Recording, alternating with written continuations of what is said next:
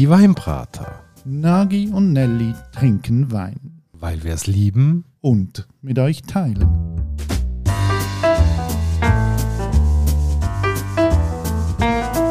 Hoi Nagi. Gianelli. Und hallo liebe Hörerinnen und Hörer zu einer weiteren Folge von der Weinbrater Weiterbildungswoche. Um was geht es heute, Nagi? Du, ich glaube, heute machen wir es ein bisschen farbig. Es geht um die Farbe des Weins. Ja, und mit Farbe meinen wir nicht nur jetzt Rotwein oder Weißwein oder Rosé oder Orangewein, sondern innerhalb von all diesen Weinen gibt es natürlich ein grosses Spektrum. Nehmen wir mal beispielsweise einen Weißwein. Der kann grüngelb, zitronengelb, blass goldgelb, tief goldgelb oder bernsteingelb sein. Ja, mit was hat das zu? Wieso kann es der gleiche Wein einfach unterschiedliche Farben haben? Das hat verschiedene Faktoren, würde ich jetzt mal sagen. Das eine ist, was ist es für eine Traubensorte? Was bringt das Grundprodukt schon mal mit, wenn du das äh, pressen und dort den Saft auslöst. Und ähm, noch viel entscheidender auch im Zusammenhang mit Rotwein ist dann äh, die Mazeration. Das ist eigentlich nichts anderes, als wenn du Trauben nimmst, du tust sie anquetschen dass äh, die Schale aufplatzt ein Teil vom Saft rauskommt. Und dann lässt du ja, oder lässt der Winzer Beerschale im Saft liegen. Und das nennen wir dann Mazeration, weil dort äh, tut dann eigentlich der Saft in Kontakt mit den Traubenschalen Farbstoff, aber auch Gerbstoff auslösen was zum einen einen optischen Einfluss hat, zum anderen dann auch einen geschmacklichen, eben im, im Sinn von, wie strukturiert nimmt man einen Wein wahr.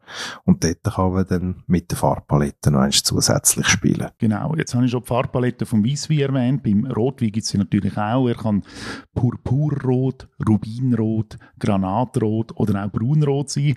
Und ich meine, ein Aspekt ist ja, also okay, wie ist der Wein hergestellt worden? Was ist es für eine Traubensorte?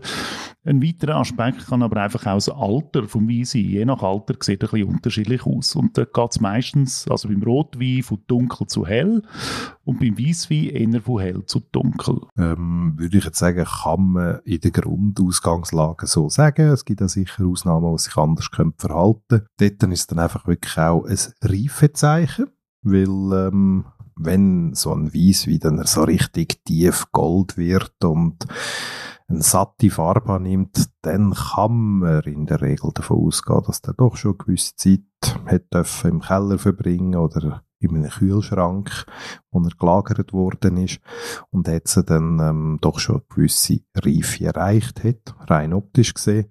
Und das ist vielleicht eben auch spannend, ähm, wenn man sich das dann degustatorisch überlegt, oder? Man tut ja auch beim Degustieren schauen, und dann nachher kann man es ja auch noch gerade äh, abgleichen, indem dass man mit der Nase geht, schmecken. Hat man dort eine Bestätigung von dem, was man sieht? Sind die reifen Töne rum? Und am Schluss, wenn man dann noch einen Schluck nimmt, kann man so dann die finale Prüfung vornehmen. Ist er wirklich reif und ist er auch noch gut dann. Wenn ich den Wein einschenke, dann tue ich ihn manchmal so ein bisschen gegen das Licht haben, weil ich eben so ein bisschen schauen wie es mit der Farbe.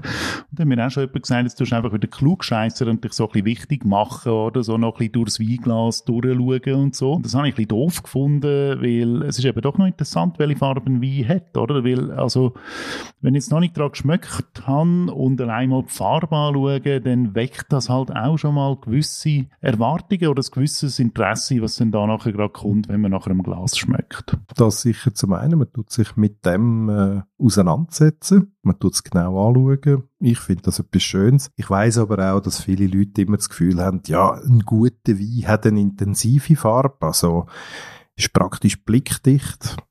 Aber ähm, ich kenne genauso tolle Weine, wo eine Zeitung durch kannst lesen und die sind genauso gut. Aber das ist, wie gesagt, auch ähm, abhängig einmal von der Traubensorte, die du verarbeiten und b dann nachher auch noch, was der Winzer damit macht. Und wenn er das weiterverarbeitet tut, äh, tut er länger, weniger lang mazerieren.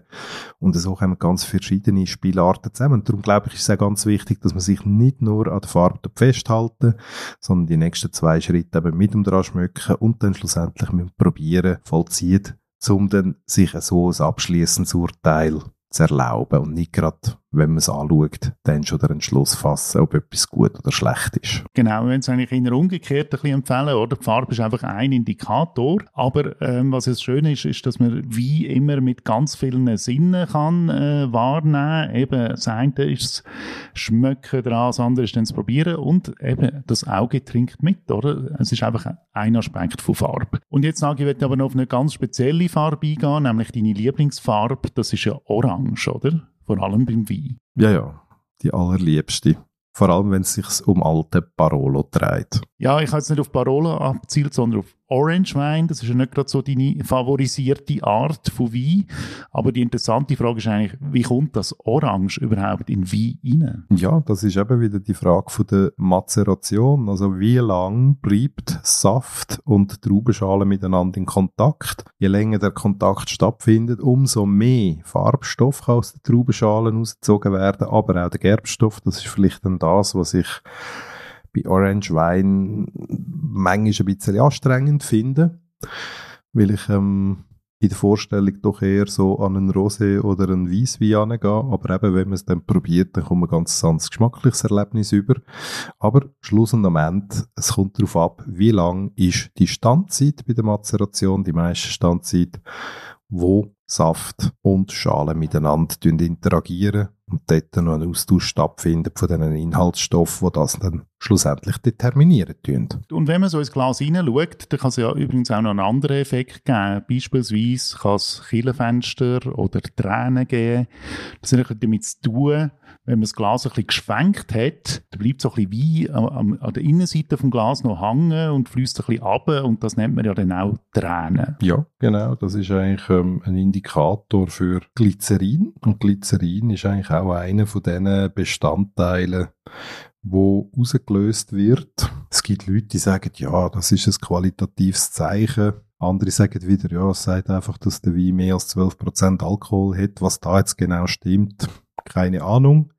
Ich kann nicht sagen, dass ein Wein, der besonders tränt, jetzt besser ist als einer, der weniger tränt.